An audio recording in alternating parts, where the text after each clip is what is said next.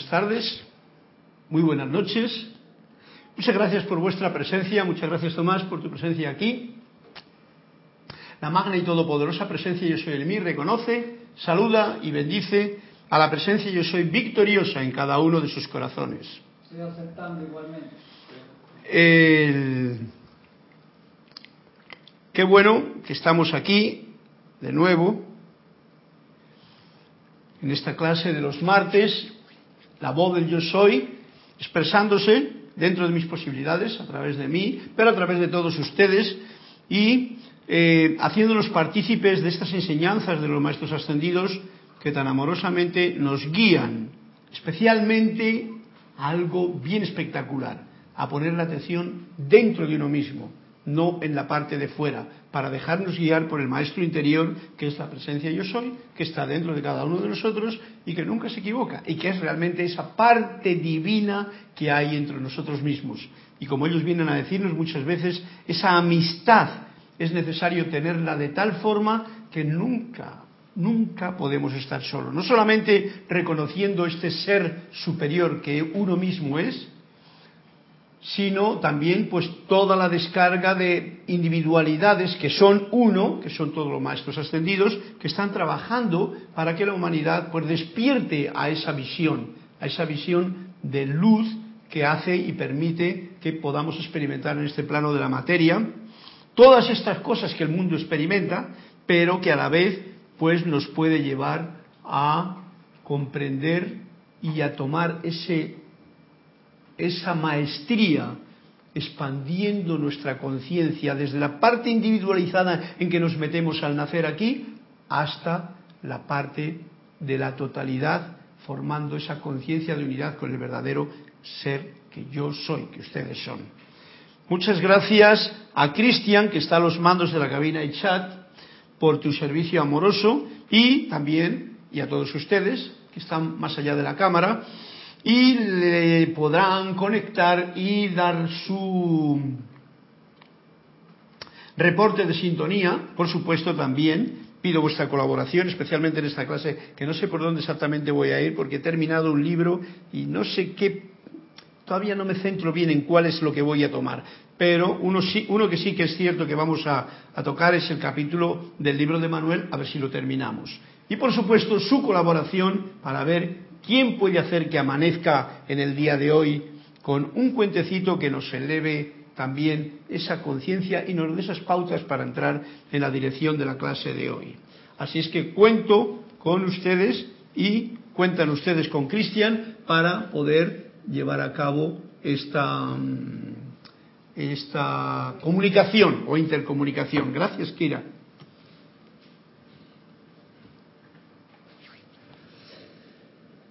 El tema de la clase de hoy, yendo directamente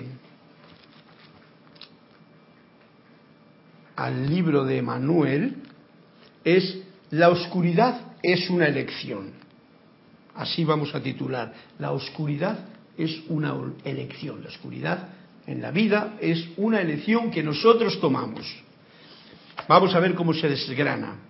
Y la canción que nos canta hoy la voz del yo soy, porque siempre voy a comenzar por ella, es muy graciosa porque de golpe me encuentro con el volumen número 2 de la voz del yo soy, que le vamos a estrenar con un poquito solamente. Vamos a empezar con un poquito de aquí porque como que me impulsa, ahora mismo he sentido el impulso de hacerlo. El título de este capítulo es Discurso de la presencia yo soy de Mr. Ballard. Y eso me ha dejado a mí un poquito como, como diciendo, bueno, ¿cómo que ahora voy a poner yo el discurso que la presencia yo soy de Guy Ballard o Mr. Ballard le da aquí en la clase? Y me sonaba un poquito como, como que no sé, pero vamos a hacer que esto tenga su unión, porque ya sabéis que nosotros con nuestro intelecto estamos haciendo aquí lo posible por comprender esta vida y también discernir las palabras que están escritas en todos los libros, pero especialmente en los libros de espiritualidad. Bien, lo digo porque un discurso, la presencia yo soy, no hace, no anda dando discursos por ahí. Ese es mi punto de vista. No sé, Cristian, qué dirá al respecto, pero yo creo que para escuchar a la presencia yo soy hay que andar muy en silencio. Pero vamos a jugar con que es un punto como que Guy Ballard quiere dar a entender algo bien especial que él sentía. Y entonces comienza así. En la página 1, por supuesto, capítulo 64, y comenzamos ya así para darle la llave a, la voz del yo soy. Magna presencia yo soy, dice Guy Ballard. Dile tus deseos a estos amados estudiantes y va la magna presencia yo soy, y nos dice, simplemente centremos la atención porque lo que nos está llevando es a conectarnos una vez más con el maestro interior que sabéis que ahí no hay falla. Habla la magna presencia yo soy. Y nos dice, yo soy el poder que le da liberación a todos. Yo soy la vida en ustedes que eleva toda actividad externa a la plenitud de mi perfección. Yo soy la autoridad en sus vidas y mundo que ahora se autoafirma para producir la armonía necesaria para su liberación. Acepten esto. Yo soy el poder que no conoce de interferencia alguna de parte de ninguna creación humana. Yo soy la sabiduría que dirige a cada quien que me dé atención a la plenitud de la liberación y absoluta gloria de vida de cada quien. Yo soy la sabiduría que cuando se le invita impide todos los errores de la humanidad. Y yo soy la autoridad que acalla toda actividad humana destructiva cuando se le invoca a la acción para que haga eso. Reduciendo estas afirmaciones que nos hace aquí en el primer capítulo es sencillamente darnos cuenta de que cada vez que llevamos la atención a la presencia yo soy dentro de nosotros, cada uno dentro de uno mismo, que es el verdadero, la presencia yo soy está dentro de cada uno, es una forma de llamarlo también, pero es la luz que está en nuestro corazón, entonces todo, la autoridad, el poder, la sabiduría y el amor se expanden, porque es este con, esta conexión que tiene la presencia yo soy, está conectada con nosotros a través de esta llama triple en el corazón. La presencia yo soy está todo a mi alrededor también. Es un estado de conciencia para que comprendamos que todo es, el todo es esa presencia, pero se individualiza con este anclaje que tengo aquí, aquí, en mi propio corazón. Por lo tanto, no tenemos necesidad de ir a ninguna parte para encontrarte con tu verdadero maestro. Está allí donde tú estás, en cualquier parte donde tú te encuentras. Y ante cualquier situación, cualquier dificultad, cualquier problemática, cualquier visión, cualquier duda, cualquier error, cualquier metedura de pata que uno tenga en un momento determinado, lo más rápido, lo más efectivo es acudir a tu luz interior, a tu presencia yo soy que está dentro de ti, a tu verdadero yo soy a tu verdadero ser. Y esto es lo que prácticamente ha estado desgranando en esta primera página con el discurso este que nos ha dado la presencia yo soy. Sí, eh, ¿sí? Carlos, tienes hermanos que han reportado sintonía. Juan Carlos Plazas de Bogotá, Colombia, que pidió la página 31.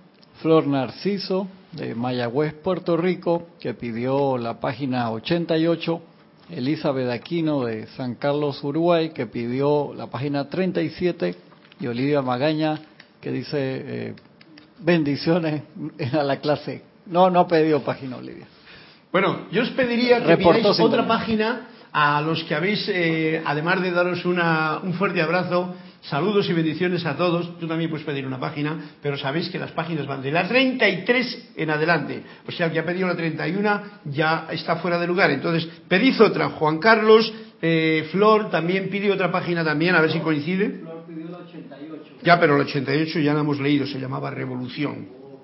Y la, y la otra también, que era Felicidad, también la 37, también la hemos pedido. Entonces, os, Ay, Olivia, venga. Vamos a ver. Está escribiendo todavía, Olivia. No, no termina de llegar. Muchas gracias, muchas bendiciones, fuerte abrazo, bienvenidos a clase. Y ahora, pues, decís otra vez las páginas porque va a estar bien. Ya te digo, tú también tienes opción para decir una. Juan Carlos dice 42. Por ahí ya va mejor la cosa. Ya va mejor la cosa. estamos dando muchas páginas y entonces. Olivia 56. Olivia 56. Bueno, bien. Pues ya tenemos dos. La 56 ya la hemos hecho Olivia. Pero no importa, voy a la 57, que hemos quedado en que si no, la siguiente. Antes de nada, voy a continuar con este punto tan serio en el que nos habíamos metido, que es lo más importante, esta conexión con la presencia. Y bueno, antes de palabras, porque sabéis que las palabras muchas veces se las lleva el viento, muchas veces las interpretamos a nuestra manera, vamos a hacer esta conexión interna juntos con la presencia yo soy, con una afirmación que vamos a hacer juntos. Magna y todopoderosa presencia yo soy. Amado santos el crístico en mi corazón. Yo te reconozco como la única presencia, el único poder, la única fuente y suministro en todo el universo. Y ahora pongo mi atención en ti y te invoco a la acción. Asume el mando de mi atención, de mis cuerpos emocional, mental, etérico y físico que conscientemente te ofrezco. Derrama tu corriente de luz, tu energía, tu amor, sabiduría y poder en cada latido de mi corazón. Manteniéndonos suavemente en esta comunión con la presencia en el propio corazón, sintamos desde esta llama triple esta expansión de luz una luz blanca con radiación dorada que se expande a través de todo el organismo, de todo el cuerpo físico, pero también de todo nuestro cuerpo etérico, mental y emocional, con una radiación dorada. Y permitamos que impregne todo nuestro cuerpo, todo nuestro alrededor, todo nuestra aura, y permitamos incluso que allí donde nos encontremos se llene nuestro hogar con esta radiación impulsada desde el punto central, el átomo de conexión de la presencia yo soy, inunde nuestros hogares, inunde nuestra ciudad y juntos inundemos también al planeta con esta radiación consciente de luz. Suavemente volvemos y atraemos la atención a este lugar donde nos encontramos ahora o donde se encuentren ustedes para continuar la clase. Y bien, en este capítulo me voy a saltar algunas cosas porque no las considero como de importancia ahora para la clase, pero sí que quiero decir en la página 3 o leerles a ustedes este punto que es fundamental. Y nos dice así, en este caso la presencia de Gaibala, en este caso el maestro interior. Ustedes, mis preciosos de la tierra, tienen la oportunidad para lograr su liberación y ascensión esta es la oportunidad que tenemos aquí, porque hemos descendido tanto de vibración que la oportunidad que tenemos es a ver cómo abrimos las alas y ascendemos. Este mensajero, su buen hermano, con amor y bondad, hora tras hora, les presentó la verdad de esta lámina, de manera que puedan ustedes saber que es imposible interferir con la presencia que palpita en sus corazones. Ahí donde nos hemos encontrado ahora. Nada puede ir en contra. Por eso ¿Perdón? ¿La podemos repetir? Sí, sí. Por eso eh, esta clase la he denominado o la hemos llamado La oscuridad es una elección. Y dice así, este mensajero, hermano, con amor y bondad, hora tras hora, les presenta la verdad de esta lámina. Cuando está hablando de esta lámina, está hablando de la lámina que nos trajo, que en otra, dentro de un par de clases creo que volveremos a tocarla, otra, una información más concreta. Siempre es interesante porque para los principiantes, los maestros nos lo dicen muy claramente, observen esta lámina, fíjense para tener una idea, una idea solamente interna, cuando ustedes cierren los ojos, de cómo es una visión de cómo funciona la historia, la luz en el corazón, etcétera, etcétera. Y nos dice, de manera que puedan ustedes saber, y esto es lo que tienes que darte cuenta, que puedan ustedes saber que es imposible interferir con la presencia que palpita en sus corazones. Cuando se le invoca a la acción para producir perfección y suministro en su mundo.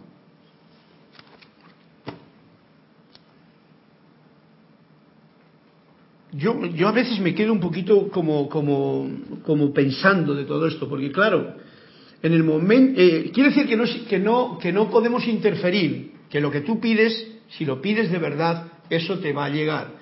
Pero sí que puedo decir yo, y estas palabras, pues son las palabras a veces nos confunden, que si uno pide una cosa, pero luego no, es como si yo pido algo, pido una pizza, y de golpe y porrazo cuando viene el de la pizza, yo me he ido de vacaciones a otro lugar, porque me he despistado o me he olvidado de que había pedido la pizza, o he puesto la atención en, bueno, pues mira, en vez de pizza me voy a comer un, un, sándwich de pollo, o vete a saber. Entonces, ¿qué ocurre? Que la presencia te trae la pizza, pero tú no estás para recogerla. O sea, que eso sería una interferencia. Pero a la presencia no se la pone interferencia. Es nuestra personalidad la que pone la interferencia con el olvido, que es el pecado más grande generalmente de la humanidad. Cuéntame. Eh... Carlos, era para recordarle a las personas que para comentarios, preguntas o saludos que se tienen que conectar a través de Serapis Bay Radio en Skype. Así. Ah, bueno, en realidad esa es la situación que nosotros manejamos aquí. Cristian es el que se encarga de que todo eso funcione, pero es, como ha dicho Cristian, tienes que apuntarte y conectarte a Skype. En Skype te das de alta. Claro, no me estarás escuchando si no estás en. O sí puedes, sí. Ah, ok. Si te conectas por Skype, das tu nombre, te pones ahí, Serapis Bay Radio, que es la, la situación y entonces ya puedes hacer la pregunta, el comentario que venga bien o también, pues en este caso concreto, la página que tenemos a mano para el cuentecito. Bueno, pues esto es bien importante para que nos demos cuenta de que cuando nos conectamos con la presencia, en realidad la presencia se ha dado cuenta antes de que empecemos a hablar sabe de nuestras necesidades. Y cuando digo de la presencia es la presencia yo soy, pero el Cristo interno, el Cristo que es realmente el que está conociendo nuestras fallas, nuestras necesidades, nuestros requerimientos, aún más todavía. Porque digamos que la presencia yo soy eh, está más desconectada de toda nuestra problemática, o sea, de toda esta parte de la personalidad que vive en un globo, por supuesto, separado generalmente en conciencia del yo superior. No oirán ni obedecerán mi fiat, mi comando, el cual ha sido emitido para liberarlos ahora, después de centurias de ambular por el laberinto, por el laberinto de creación destructiva. Hemos andado miles de años despistados, fuera de la pista. Ahora tenemos una oportunidad para entrar en una pista. Esta pista no es seguir aquel al otro y al otro, sino profundizar dentro de uno que todo lo que hay afuera está expresado dentro de nosotros en la luz que hay dentro de nuestro propio templo divino, sagrado. ¿Acaso no me escucharán, oh mis preciosos, aquí reunidos, ni silenciarán por siempre todo chisme humano dentro de sí y de otros? Porque este es el problema. ¿Cómo vamos a escuchar a la presencia si uno tiene chismes y run run en la cabeza? Pues como que es bastante complicado, como imposible, diría yo. Y nos dice así, no acepten ya más los conceptos humanos de dolor, desorden y enfermedad en sus mentes, cuerpo y mundo. Más bien párense impertérritos en la gloria de mi presencia que des la vida y no toleren ya más estas cosas que han generado aflicción y limitación en el mundo de la actividad humana. Este es un preludio para saber que todas esas cosas lo único que hacen es que estemos ocupados de algo que no es esta luz que está dándonos la vida. Y por eso dicen, no lo acepten ya más, ni conceptos humanos, dolor, miedo, y estamos llenos de ellos. O sea que esto es un, buen trabajo el que tenemos por delante. Y nos viene a decir esto que es lo importante que yo quiero recalcar en esta clase. La luz está dentro de ustedes, palpita en sus corazones, en cada célula de su cuerpo está mi luz, esperando allí que ustedes vuelvan su atención a mí, la fuente de todo ser, hasta que llegue el día en que mi energía puede ser descargada al hacer ustedes el llamado para liberarlos en perfecta salud y en todo lo requerido para producir belleza, felicidad y perfección en su mundo de acción. Esto es lo que yo quiero dar importancia en esta clase, en estas palabras.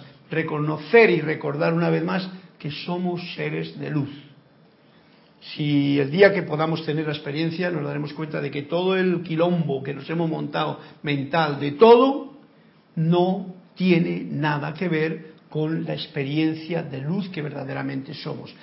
Cuando leí el libro de electrones del Mahachohan, ese libro es muy hermoso, porque ese se profundiza precisamente en, la, en algo que nos puede dar una pauta de, de, algo que no podemos verlo, porque los electrones nosotros no los podemos ver. Es un conocimiento que tenemos ahora porque científicamente hablamos de electrones, pero yo no veo aquí ningún electrón con mis ojos físicos. Pero bueno, tenemos ya el acercamiento, gracias a la, a la tecnología, a la ciencia, que vemos cómo funciona, un chip así chiquitito y tiene una memoria que pues no sé lo que tendrá eso, pero si eso tiene tantos electrones, mi cuerpo, el cuerpo suyo, que es mucho más perfecto que ninguna computadora, tiene muchos más electrones como cuerpo de Dios. Y ahí yo me rindo totalmente y digo, cállate la boca y a ver cuándo puedes experimentar la gloria que se experimenta cuando uno nada verdaderamente en la luz que está dentro de uno mismo.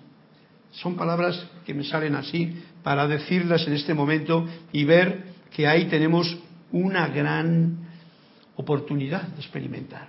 ¿Cuándo llegará? Pues no sé, nos está diciendo por lo menos que nos quitemos toda la basura de que, de que no aceptemos más conceptos humanos de dolor, de desorden, de enfermedad en la mente y tal. Hay que ser muy fuerte, porque todos esos son los conceptos con los que nos vestimos cuando venimos a este plano.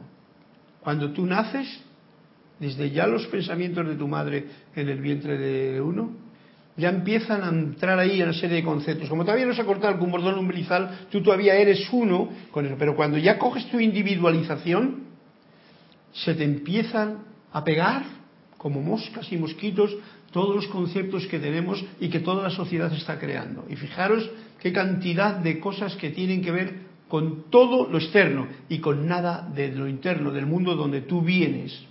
Por lo tanto, todo eso es muy fácil de que se pegue. Y ahora que ha llegado un momento de despertar, cuando uno ya reconoce el maestro dentro de sí, no tiene que ir ni a la India ni tiene que ir al otro lugar, tiene que ir dentro del corazón y sentirlo, y sentirlo alrededor de uno mismo. Porque bien claramente, y lo traigo a colación ahora, en instrucción de un maestro ascendido, cuando habla de, de precisamente de la conexión, de algo que yo lo considero bien importante, porque ese es nuestro dilema, a fin de cuentas. El otro día la clase de Lorna lo decía bien claro, estaba también dudando, o no dudando, sino diciendo, yo lo que quiero es experimentar la presencia yo soy. Gaibala nos lo da aquí como diciendo, ahora la presencia yo soy mía, te va a hablar a ti. Y yo digo, un momentito, a mí me deja un poquito eso, un poquito así como diciendo, quieto parado. No te creas todo lo que te dice nadie. Vamos a ver cómo lo podemos comprobar. Y lo que nos piden es que comprobemos nosotros estas cosas. Entonces, el amado Saint Germain nos dice, hoy día tenemos la oportunidad de probar la atmósfera de Dios. ¿Cuál es la atmósfera de Dios? Es la atmósfera de la misma presencia. Concentren la atención sobre la región de la glándula pineal. En alguna ocasión lo hemos hecho, hemos hecho este comentario porque venía en el libro número uno. Glándula pineal está aquí en el centro del cerebro, una glándula pequeñita que tiene y que está desunida de la glándula pituitaria, que es aquí donde viene la parte del tercer ojo. Y nos dice, concentren la atención sobre la región de la glándula pineal, o sea, toda la parte del cerebro. Porque aunque el anclaje está en el corazón, nos está diciendo, concentren la atención ahí, sabiendo que la atención enfocada allí hará que tenga lugar la actividad equilibrante de todos los centros. Sabemos cuáles son todos los centros garganta, corazón, ¿eh? ombligo y el chakra raíz. Esos son los centros donde está en realidad el anclaje de la presencia. Nosotros lo ponemos como la llama triple expandiéndose en el corazón porque es el símbolo de las emociones, del amor. Pero esos centros son, y ahora nos dice, si consiguen enfocar la atención allí, toda tendrá lugar la actividad equilibrante de todos los centros, o sea, todos los centros se equilibran, atrayendo y proyectando todo el poder hacia el centro de la cabeza. Y nos está hablando de la glándula pineal. Desde este centro, el poder del verbo, que no es más que una representación del pensamiento, o sea, uno piensa cosas y entonces las puede expresar con la, con la palabra, se reflejará de vuelta sobre el centro vocal. Y nos está diciendo también luego más, más tarde cómo el principio divino está por encima de la forma. O sea, el principio divino, a la vez que está anclado aquí, está todo alrededor. Esto es bien complicado, por, bien complicado para comprenderlo porque tiene uno que poner una atención constante y bien consciente y una liberación de tantos conceptos porque esto es lo nuevo que nos trae los maestros para que lo experimentemos. Y de alguna forma, quizá hablando de ello, quizá dándole en el mismo martillo, esa espada va a sacar el filo para que corte y libere todas las cosas que nos disturbian para poder sentir a la presencia. El gran principio divino está por encima de la forma y la envuelve a causa del anclaje de Dios en el corazón. La envuelve a causa del anclaje de Dios, en, de la presencia de soy en el corazón. Los siete centros son los puntos de anclaje de la individualización de Dios en la forma física. Los siete chakras que se llama o que llamaban antiguamente o que lo llamamos ahora. Y la glándula pineal es el punto de anclaje y radiación del gran sol central. Como vemos ahí en la lámina, viene la luz y ese es el anclaje del sol central y el anclaje de la presencia de la luz aquí en el corazón. Todo esto es teoría, pero es una teoría que nos está diciendo, siéntanlo hay. Y si hemos practicado en ello, sabes tú cómo te aquietas cuando lo practicas. Y ese es el experimento que nos queda hacer. Pues si uno no lo practica, como que no mm, entra por aquí las cosas, salen por allí, y uno hace, pues es como quien pide algo a la presencia, pero luego no está dispuesto a abrir la puerta al mensajero que te trae lo que uno quiere. Todas estas enseñanzas nos están llevando a este punto, a que hagamos esta conexión. Primero, con el sentimiento y con la herramienta más fundamental que tenemos, la atención. Si tú pones la atención aquí, aquí, donde nos está diciendo ahora mismo, en el, centro del cerebro y la sostienes amorosa, cariñosamente, tranquilamente, relajadamente, o sea, pues entonces las cosas van a poderse experimentar. Eh, Carlos, ¿cómo entra la fe y la esperanza a la hora de decretar o de dirigirse a la magna presencia? Porque, por ejemplo, personalmente, eh, eh, en mi corta experiencia, llevo experimentando cosas muy positivas y muy increíbles, pero a veces siento que queda muy en la mente. Entonces, ¿cómo, ¿cómo entra ese proceso de la fe y la esperanza en, que tú con ese sentimiento y esa y esa y esa esperanza, valga la redundancia, uno, eh, uno pide y uno decreta o demanda? Como bien has dicho, todos estos son conceptos incluso que nos vienen de la era cristiana. Fe, esperanza, caridad, fe, fíjate lo que nos decían, creer lo que no vimos, ¿no? Entonces, creer lo que no vimos, dice, bueno, pues esto no lo he visto, entonces tengo que creer. Pero yo te digo, no lo creas, compruébalo, ¿no?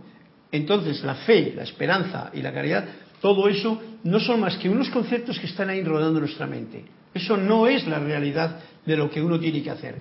Es más, enfoca tu atención en ese centro y deja que el silencio de esos conceptos se apague, se disuelva, para que entonces pueda uno entrar dentro de la experiencia.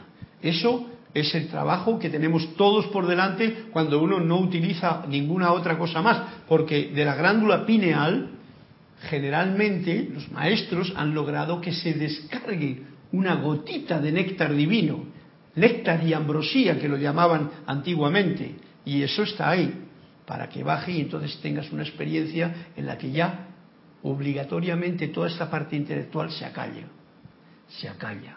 Ya no hablas de fe, ya no hablas de esperanza, ya hablas de certeza. Tienes la certeza. La fe es la certeza de que lo que estás haciendo es realmente efectivo. Y entonces eso ya se convierte en la verdadera mm, interpretación de la palabra fe, que ya no es creer porque me lo han dicho otros. Tengo la certeza porque estoy experimentando algo que me está dando como resultado. Es como quien empieza a hacer así y no saca el fuego todavía, pero está sacando chispas y dice, mm, oye, aquí yo tengo que frotar porque aquí me viene. Y ahí nos queda un trabajo que hacer porque no tenemos más, eh, nos falta mucha práctica y tenemos muchas cosas que nos disturbian la atención. Hoy día, más que nunca. Más que nunca. Porque hay mucho ruido en todas las cosas. Pienso. ¿ah? Muchas redes. Muchas redes que te enredan, muchas cosas que te hacen estar. Yo lo digo por lo que yo siento, supongo que ustedes tendrán la misma situación que yo. Es complicado y, mantenerse con la atención unipuntual en algo, ya sea como dice aquí el, amado Saint Germain, en la parte superior de la pineal de la, de la parte del centro de la cabeza, ya sea en el corazón, ya sea donde quieras, siempre que sea en lo interno, no estamos acostumbrados. Entonces la fe, la esperanza, la caridad, esos son conceptos que están en la parte del intelecto, la parte izquierda de nuestro cerebro. Es una herramienta que está ahí, pero que para que la magna presencia yo soy se manifieste, esa parte ha de callarse. Ha de callarse. Y ese es un trabajo que tenemos ahí, porque si no se calla, no aparece, digamos que el momento presente. El momento presente dice, bueno, yo estoy aquí, pero prácticamente yo puedo pensar inmediatamente algo. Quiere decir que no he acallado mi mente. Bueno, ahí tenemos un gran dilema, que es lo que nos están diciendo aquí. Vamos a ver lo que nos cuentan los cuentos de hoy, pero... déjame un bolígrafo para que yo apunte aquí un eh, lapicerito, para que apunte yo algo. Carlos pidieron también, Flor Narciso de Mayagüez, Puerto Rico, pidió la 97 y se está reportando sintonía por primera vez Álvaro Cardoso desde Medellín, Colombia. Álvaro Cardoso desde Medellín, Colombia, bienvenido. Gracias por tu reporte, gracias por apuntarte ahí. Espero que no te haya costado mucho el hacerte con el Skype, ya la tecnología está a manos de todos. Y entonces, pues bienvenido a clase, lo mismo que este saludo, esta bendición para todos los que estéis escuchando, Flor, Olivia, eh, Juan Carlos, etcétera, etcétera. Bueno, pues estamos hablando de tema muy peleagudo porque es cómo poder lograr la experiencia.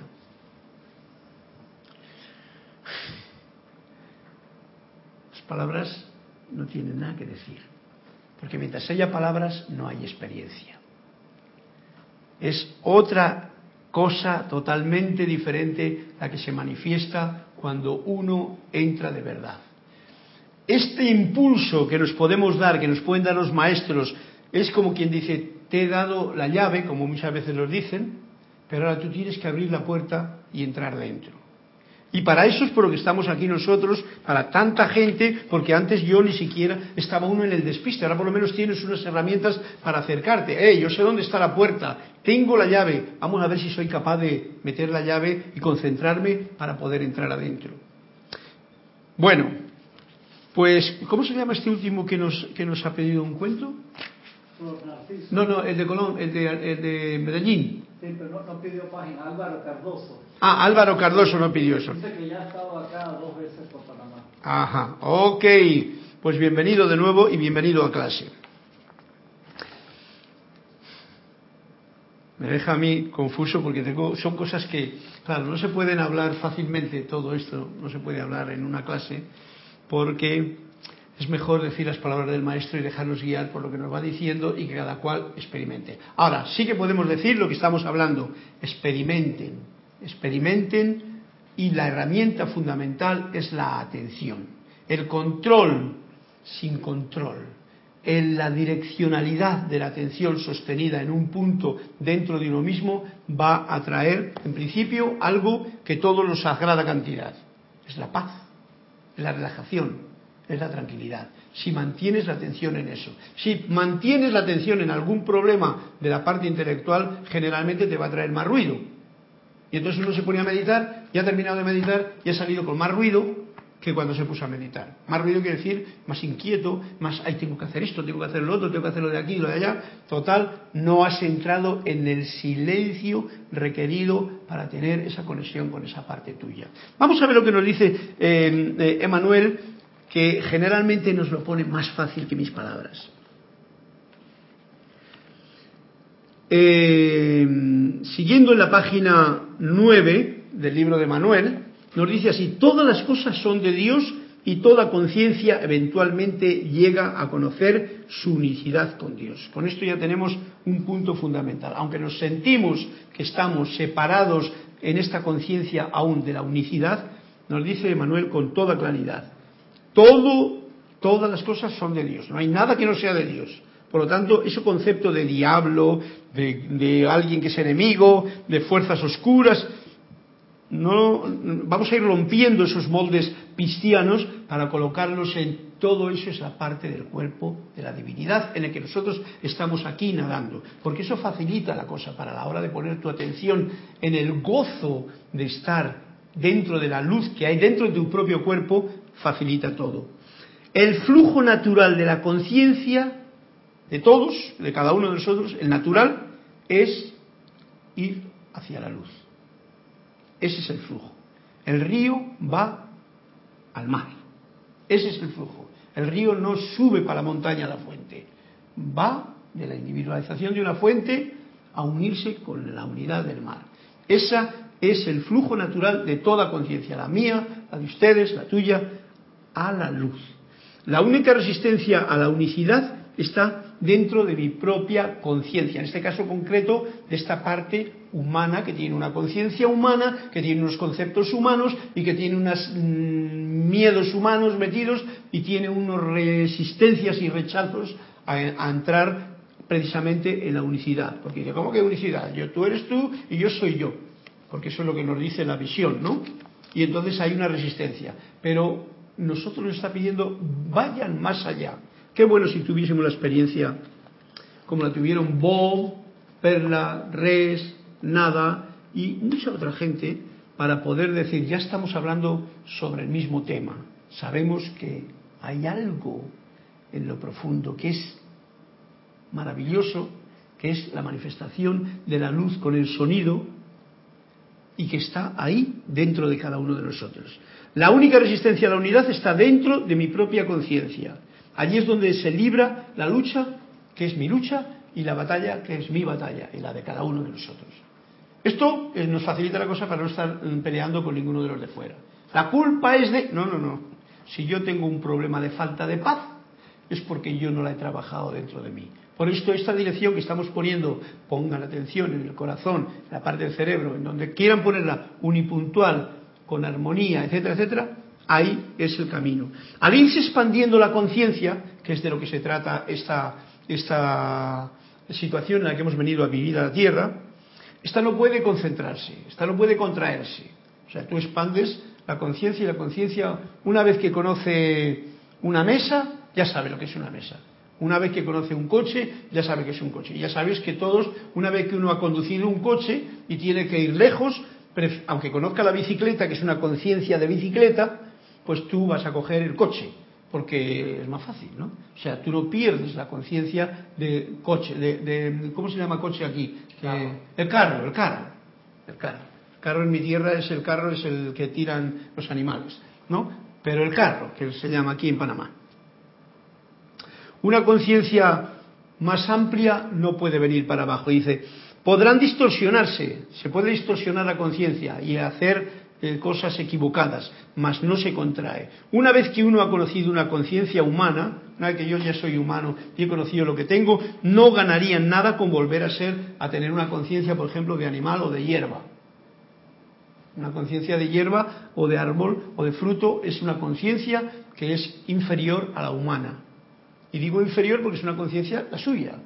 La mía es de otra forma ya no tiene, no tiene sentido que yo vaya, ya que la estructura kármica del ser humano es mucho más complicada y consciente, lo sabemos. Una hierba está enganchada a la tierra y no la puedes sacar de ahí porque si la trasplantas y la dejas fuera de la tierra, como que muere, ¿no? Ya hemos dicho el otro día en la clase, la hierba, los árboles, las plantas reciben su energía de la madre tierra y del padre sol. Y entonces esas dos cosas en conjunción. El hombre no. El hombre puede caminar y está recibiendo. ¿Por qué? Porque la luz está aquí en el propio corazón y tiene el libre albedrío. Esto es lo que tenemos nosotros para poder poner la atención en una cosa o estar con la atención despistada en miles. Esas experiencias que se manifiestan en sus vidas como la resistencia no superada, que es lo que nos ocurre cuando tenemos cualquier clase de problema, están allí en pro de la verdad y de la luz. O sea, nunca nos enfademos con nuestras propias resistencias. Las resistencias son partes de cualquier circuito electrónico. ¿Por qué? Porque hacen que tú aceptes la luz que puede entrar dentro de ti, porque si no te funde si tú no pones una resistencia adecuada y un condensador adecuado, yendo al punto antiguo en el que había un transistor después, pues te fundía el transistor. ¿Por qué? Porque la resistencia no había hecho su función. Entonces, eh, son resistencias que no las has superado. Todavía no sabes cómo eliminar esa resistencia porque has abierto más el caudal de tu propia conciencia para recibir más luz. Por ejemplo, antes cuando estábamos hablando, estábamos tratando de meter mucha luz y mucha gente en la conciencia que tiene, pues como que no comprende de qué tonterías está diciendo este. ¿No? Está haciendo comulgar con ruedas de molino, como diría el otro. Aquellas les muestran el sufrimiento, las resistencias no superadas, las resistencias que uno todavía no ha superado, les muestran el sufrimiento inherente a los obstáculos para que puedan ustedes moverse a través de ellos. Las resistencias nos muestran el sufrimiento que hay en los diferentes obstáculos. Mira, por aquí hay que aquí me duele, hay que esto me quema. Entonces yo digo, bueno, pues ya si me quema esto, yo no pongo la mano en el fuego porque me quema. Y entonces ese es un obstáculo para que yo pueda moverme a través de los obstáculos y continuar. Dentro de la fe de saber, eso que decías tú antes, fe de saber, que todas las cosas se están moviendo hacia, Dios. Entonces todo, según nos ha dicho en el parámetro del principio, todas las cosas, todas las personas, todas las situaciones, aunque parezca mentira o nos parezca mentira por las actividades de cualquiera de las personas que vemos a, los lados, todos se están moviendo hacia la luz, se están moviendo a la unidad. Todos que hemos venido aquí hemos venido para eso. De una religión de otra, con unos conceptos, con otros, con una forma de actuar otro. Los obstáculos entonces cobran un significado, una forma diferente cuando lo ves así. Cualquier obstáculo dices, ajá, una oportunidad para aprender algo. Estos obstáculos están allí en el nivel humano, no solo para ponerte un, como diría yo, una traba, para obstruirte la cosa, sino también, y es para lo que están, para instruirlos o sea, para decir, cada vez, porque muchas veces decimos, esta vida no tiene más que problemas y yo no quiero problemas, yo lo que quiero ya es la iluminación. Y entonces nos damos cuenta de que esa, o nos lo, nos lo dicen bien claro, tanto los maestros como todo lo que estamos desgranando aquí, que esto es bien importante. Los obstáculos son necesarios para uno esforzarse. Uno no, como diría yo, no se hace un, un, atleta si no se ejercita, ya sea en las máquinas, ya sea en competiciones, ya sea andando cada día más para lograr una meta. Entonces, eso es necesario. Esos son los obstáculos que, que tenemos. Dice, y este es un concepto bien bonito también, como nos dice siempre Manuel, ya sean temporales o infinitas, todas las cosas son bellas. El hecho de que a veces nosotros no las veamos es porque tenemos mucha basurita dentro de, la gafa y vemos cosas que las llamamos que no es bello, que no está bueno. Todas las cosas son bellas. Esto me trae a mí un recuerdo de algo que, eh, que tanto nos falta a todos por, por, digamos que subir un paso, un escalón en ese sentido porque cuando uno ve algo que es desagradable, es un concepto el de desagradable. El otro día decía, cuando uno está escuchando los ruidos, los pitos del coche, eso no es bello. Pues eso es una parte del mundo de Dios. Cuando uno está en una conciencia de unidad, eso no te molesta. La basura, la porquería, cosas que no huelen bien, cosas que tal cual, cosas que... Todo eso, cuando estás en conciencia de unidad, no te molesta. Comprendes que es una parte que está ahí, como nos ha dicho ahí, para probar a ciertas personas. Por eso es muy importante no enfadarse, no perder la tolerancia, no solamente con las actividades humanas, sino con las cosas que te encuentras en el camino. Y crecer en tu conciencia de unidad para no chocar con todas esas cosas que aparecen en el camino es un gran avance en la propia evolución de la persona en esta escuela. Dice, algunos solo quieren ver lo que ya está iluminado. O sea, a mí me gusta el camino cuando tengo faros por aquí, faros por allí, y encima me dicen las rayas bien por dónde está todo. Eso es lo que nos gusta. Pero están esperando evadir lo que todavía está oscuro en el mundo. Nosotros hemos venido aquí, reconocemos que somos luz, y si eres luz, tienes que reconocer que hay partes oscuras que uno ha venido a iluminar. Entonces, la verdadera situación no es escaparte y estar donde la cosa está iluminada, la cosa está bien, está bien. Hay que aceptar que donde haya algo de oscuridad, si yo estoy conectado con la presencia yo soy, como lo decía al principio de la clase, yo puedo iluminar esa aparente oscuridad. Nos dice, otro, son conceptos bien hermosos los que nos trae. La vida no tiene que estar pintada de blanco para ser bella. Esto tiene que ver con que todas las cosas del cuerpo de la divinidad son bellas. Porque siempre decimos, uh, una puesta de sol, mira qué belleza, la luna llena, mira qué bonita, mira el aro, eh, las estrellas, fíjate tú, una constelación vista por telescopio, qué hermosura. Y ahora resulta que ves ahí un bicho aplastado en la carretera. ¡Uy! No lo quieres ver pues ahí tenemos una resistencia que nos está diciendo hay algo en tu conciencia que todavía no comprende todo eso. Yo sé que no es fácil de comprender, pero lo estoy diciendo porque tiene un sentido. La vida no tiene que estar pintada de blanco para ser bella. Entonces, si tú ves que la vida es bella, como muchas veces nos dice Mario Pinzón, pues entonces la cosa cambia. Si fueran a disectar, y nos dice, disectar quiere decir cortar en partes, a un ser humano y separarlo en todos sus componentes, no habría razón para pedir excusas por ninguna de sus partes. Esto nos está diciendo de una forma muy poéticamente científica que todas las partes de nuestro propio cuerpo físico son hermosas, bellas y tal. Y fijaros que nosotros solamente estamos viendo la parte superficial. Pues como decía el otro día, si a todos nosotros nos quitasen la piel y nos viésemos como seres humanos sin piel, ya no tendríamos problema de intolerancia racista, por ejemplo, ¿no? Uno ya no tiene problema de ser racista. Si tú eres negro y te quitan la piel y yo soy blanco y me quito la piel, me parece que lucimos los dos del mismo color, con todo lo que hay dentro de nuestro organismo. Y eso es un punto para no andar perdiendo el tiempo, por ejemplo, con esa resistencia al otro porque realmente es de este color o de la otra pinta. Son puntos muy graciosos de verdad los que nos expone aquí Manuel. A mí me encanta. Hay vida en todo y en todo hay conciencia. Otro concepto que tiene que ver con eso. Cuando uno entra dentro de sí puede ver todas estas cosas. Hay vida en todo y en todo hay conciencia. Una célula tiene conciencia, un átomo tiene conciencia, un electrón tiene una conciencia divina mucho más grande, mucho más maravillosa, mucho más geométrica, mucho más exacta de lo que nos podríamos imaginar. Claro que lo estoy diciendo sin poderlo demostrar, porque no se puede demostrar a no ser que tenga uno la experiencia. Si la conciencia ha alcanzado el nivel de una pequeña hierba, es allí donde está. Tú has alcanzado conciencia de hierba, bueno, pues esto es lo que te toca, ser hierba.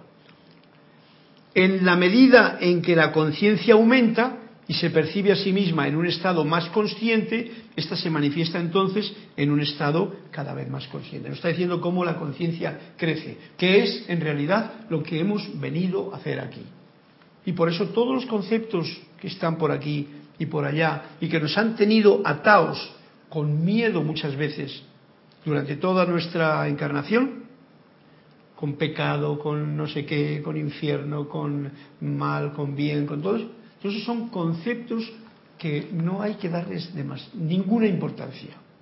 Son conceptos de un vocabulario que probablemente en algún momento dejen de ser de ese color y cambie el vocabulario para expresar otra cosa. La belleza de una conciencia que se expande, eso es lo que se logra cuando una, uno trabaja en el interior. La batalla entre la luz y la oscuridad se libra dentro de cada uno. Y ahí está el problema. O la situación que tenemos por delante. La batalla está ahí. Yo no sé si vamos a tener del tiempo de leer algún cuento más, porque no sé por qué, pero me he ido aquí como por la tangente, un poquito en general. Eh, en el fondo, yo quiero leer un cuento. Vamos a ver cuál es el que me decía en la página 57, 6. Hay un cuento que dice en la página 57. No, hay un cuento en la página 40 y... 57 el de Olivia. 97 el de Flor Narciso. Bueno, lo dejamos por ahí. Con estos dos tenemos bastante. Vamos a ver, Olivia, para enhebrar con lo que está diciendo, a ver qué es lo que nos trae en este amanecer que tú nos eh, pones delante. Filosofía. Antes de comprometerse a ser discípulo, el visitante quiso obtener del maestro alguna garantía. ¿Puedes decirme cuál es el fin de la vida humana? No, no puedo. Nosotros ya lo hemos dicho. Aquí el alumno dice, no, no puedo. O al menos, o el maestro dice, no, yo no puedo. O al menos su sentido, ¿me puede decir cuál es el sentido? Tampoco puedo. ¿Y no podrías indicarme cuál es la naturaleza de la muerte y cómo es la vida más allá de ella? Eso tampoco puedo decirlo. Ha visto que hemos quedado en un principio que tienes la llave, pero tú tienes que investigar todas estas cosas. Por eso esta, esta persistencia, esta paciencia, esta rema, rema, rema es tan importante. El visitante se marchó decepcionado y los discípulos quedaron consternados por la pobre impresión que había dado su maestro. los maestros siempre esperan que el, maestro, los discípulos siempre esperan, perdón, que el maestro sepa la respuesta a todo y se lo diga al otro. Eso se llama elocuencia de la mente. Por eso hemos quedado muy claro que todo lo que es mental, todo lo que son conceptos, todo lo que son palabras, no están explicando lo que es el verdadero ser. Es más, generalmente los confunden. Y nos sigue diciendo así. Pero el maestro, en tono consolador, a los discípulos les dijo, ¿de qué vale comprender la naturaleza y el sentido de la vida si ésta nunca ha sido degustada? Es mejor comer el pastel que formular teorías acerca de él. Y esto nos viene a, redondear, eh, Olivia, en realidad lo que estamos hablando. Podemos decir todas las palabras que se puedan decir. Nosotros estamos aquí, digamos, que dando una una llamada para saber que tenemos una información en estos libros cargados de energía por los maestros ascendidos y puestos a la mano para esta evolución que estamos teniendo ahora, para guiarnos en un camino y que no estemos totalmente perdidos con el hola, con el otro, con lo de aquí, con las noticias de allá, y entonces sigamos un camino que nos está llevando a quién? A conocer quién soy yo. Y saber que yo soy. Y entonces explorar ese yo soy. En el momento en que exploras el yo soy, ya los libros ya no hacen falta. Ya lo que hace falta es explorar. Es una vez que has explorado, hay que explorar. Y eso muchas veces la gente se queda con los libros y le da vueltas a los libros y entonces no pasa nada. Te tiras toda la vida con libros, pero no has explorado. Por eso dice, eh, mm, ¿de qué vale comprender la naturaleza? Comprenderla intelectualmente, la naturaleza divina. Que por cierto, yo digo, no es posible ni siquiera comprenderla porque se va más allá de toda comprensión. Es como la paz que dice que está más lejos de toda comprensión, que nos habla eh, Lady Kuan. Es mejor comer el pastel que formular teorías acerca de él. Por lo tanto, lo que nos está indicando es, como nos ha dicho antes el maestro ascendido Saint Germain, pongan la atención, que es una herramienta del director de la orquesta, bien unipuntual en esa parte, miren el interior, comprendan que la presencia yo soy te está rodeando, hablen con esa parte superior de uno hablemos con ella, consultémosla como si fuese verdaderamente nuestro, mm, nuestro amigo verdadero, con cualquiera de los maestros, y entonces estará siempre con una forma de poder tener esa radiación que de ello viene a ti, a esta parte inferior, que tiene una conciencia todavía humana, cada vez creciendo más esta conciencia humana, hasta digamos que expandirse o diluirse dentro de la parte divina. Y entonces comprender la unidad de todo. Y entonces no tener problemas ni resistencias con nada ni con nadie. Y eso se logra con una práctica. Bien, pues nos lo ha dicho bien claramente aquí que la filosofía única que sirve es eso. Mejor comer el pastel que formular teorías acerca de él. Que si el pastel es de chocolate, que si está hecho de aquí, que si no sé qué, cómete el pastel y me dices entonces cómo ha sido la cosa. O me das un trocito para que yo también coma de él. Otro cuento era incongruencia en la página 97 de Flor Narciso, ¿no? Vamos a leerle antes de que se nos acabe la clase. Incongruencia se llama. Todas las preguntas que se suscitaron aquel día en la reunión pública estaban referidas a la vida más allá de la muerte. Ok, ves tú que antes ha preguntado por cuál es la naturaleza de la muerte y cómo es la vida más allá, todo esto hila. Ahora dice aquí, Todas las preguntas que se suscitaron aquel día en la reunión pública estaban referidas a la vida más allá de la muerte. La gente quiere saber qué hay más allá de este momento. Y el maestro se limitaba a sonreír sin dar una sola respuesta. Otra vez vuelve al grano.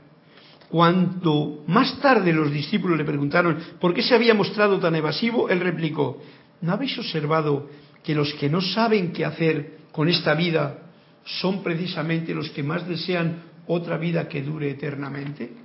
Oh, ¿No os habéis observado que los que no saben qué hacer con esta vida, porque están preocupados por el futuro, por el pasado, no se está contento con lo que se tiene, no se es uno con todo, entonces son esos precisamente los que más desean otra vida que dure eternamente. O sea, ¿qué pasa en el más allá? Porque esa sí que me interesa.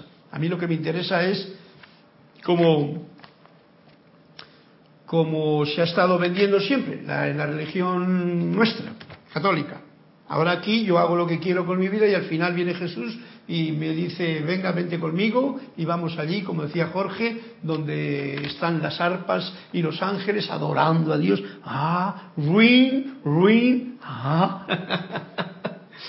y así la cosa. Eso no es así. Pero, ¿hay vida después de la muerte o no la hay? Insistió un discípulo.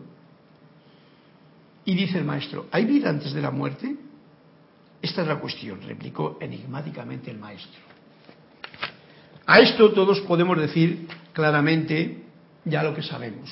Primero, y vuelvo a repetirlo por si alguno no lo sabe, la vida no muere porque es vida.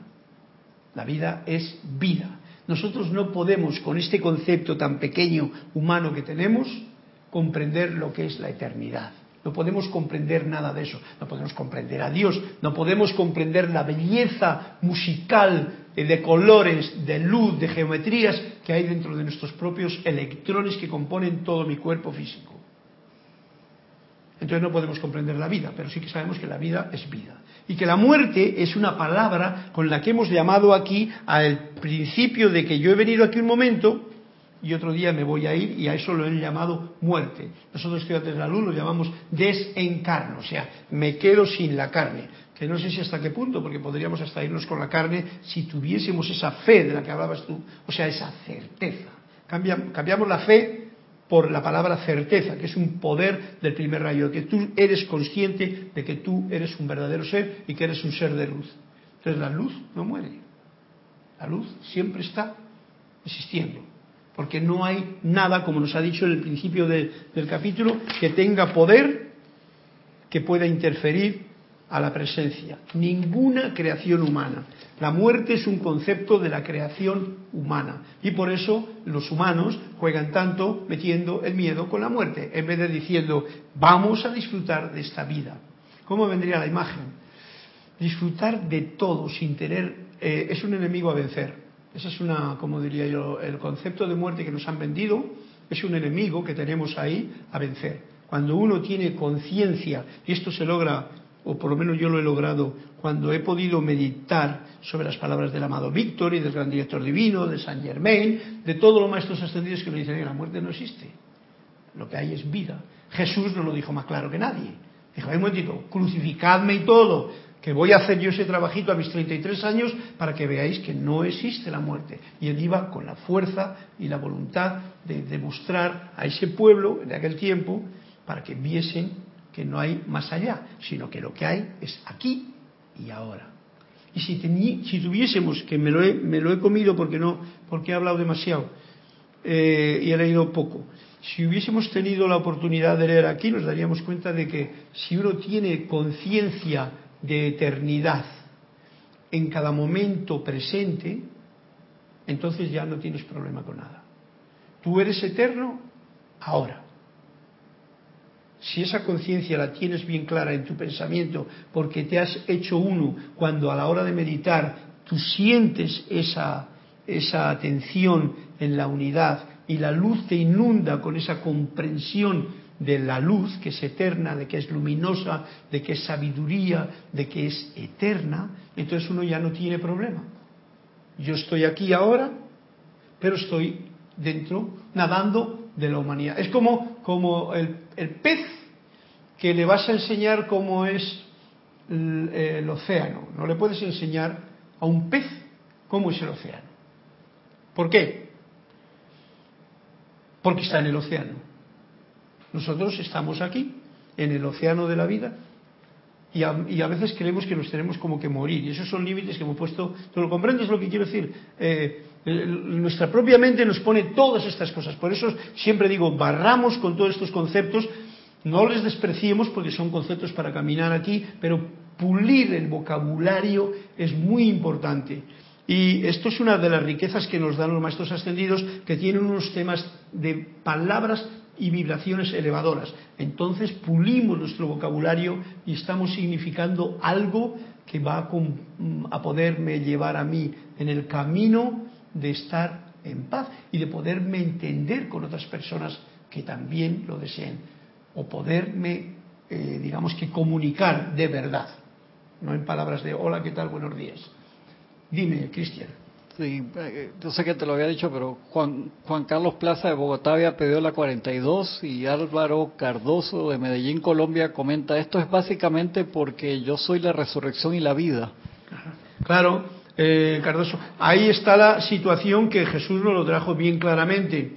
El aprender a morir a todos estos conceptos es lo que nos va a hacer resucitar a todos esta visión nueva que nos están trayendo los maestros y yo soy la resurrección en la vida es lo que en realidad indica que uno muere a toda esta historia que nos han metido desde que nacemos, como he dicho al principio de la clase, y entonces eres lo que tú eres. ¿Y qué eres? El yo soy. Y manifestar el yo soy es lo que dentro de las posibilidades que tú tengas internamente lo vas a hacer. Que lo vean los de fuera o no lo vean, eso es un problema de los de fuera. Pero uno puede tener esa conciencia de yo soy el santo ser crístico aprendiendo a manifestarme en esta forma, en este mundo de la forma y yo soy y tengo esta conciencia de la presencia yo soy. Y cada día, cada momento del día, cuando, cuando quieras, tú estás, digamos que en conexión con esta eternidad que tú eres. Entonces consideras a todo lo que te rodea como esa parte de ti que es está manifestándose y está teniendo su oportunidad para también hacer lo mismo, a que su conciencia crezca.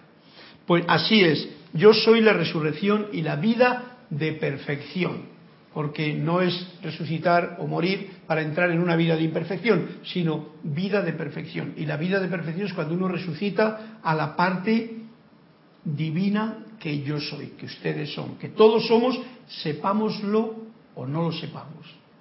Y ese es el punto fundamental. Bien, voy a dejar aquí la batalla entre la luz y la oscuridad se libra dentro de cada uno y eh, ya no había ningún otro capítulo, ¿no? Ni nada. Bueno, pues así dejamos la clase de hoy, que ha estado desgranada de diferentes formas. Aquí había una cosa especial.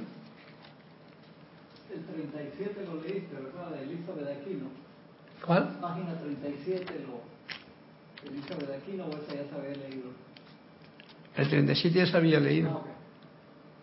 Sí, ya los había leído. Otro día, Elizabeth, lo leeremos. Muchas gracias por vuestra presencia, por vuestra colaboración con estas páginas del cuento, con los mm, comentarios que podáis hacer. Ya sabéis que soy Carlos Llorente y también tengo un email si queréis dirigiros en alguna cosa en concreto y más particular, pues también está simplemente carlos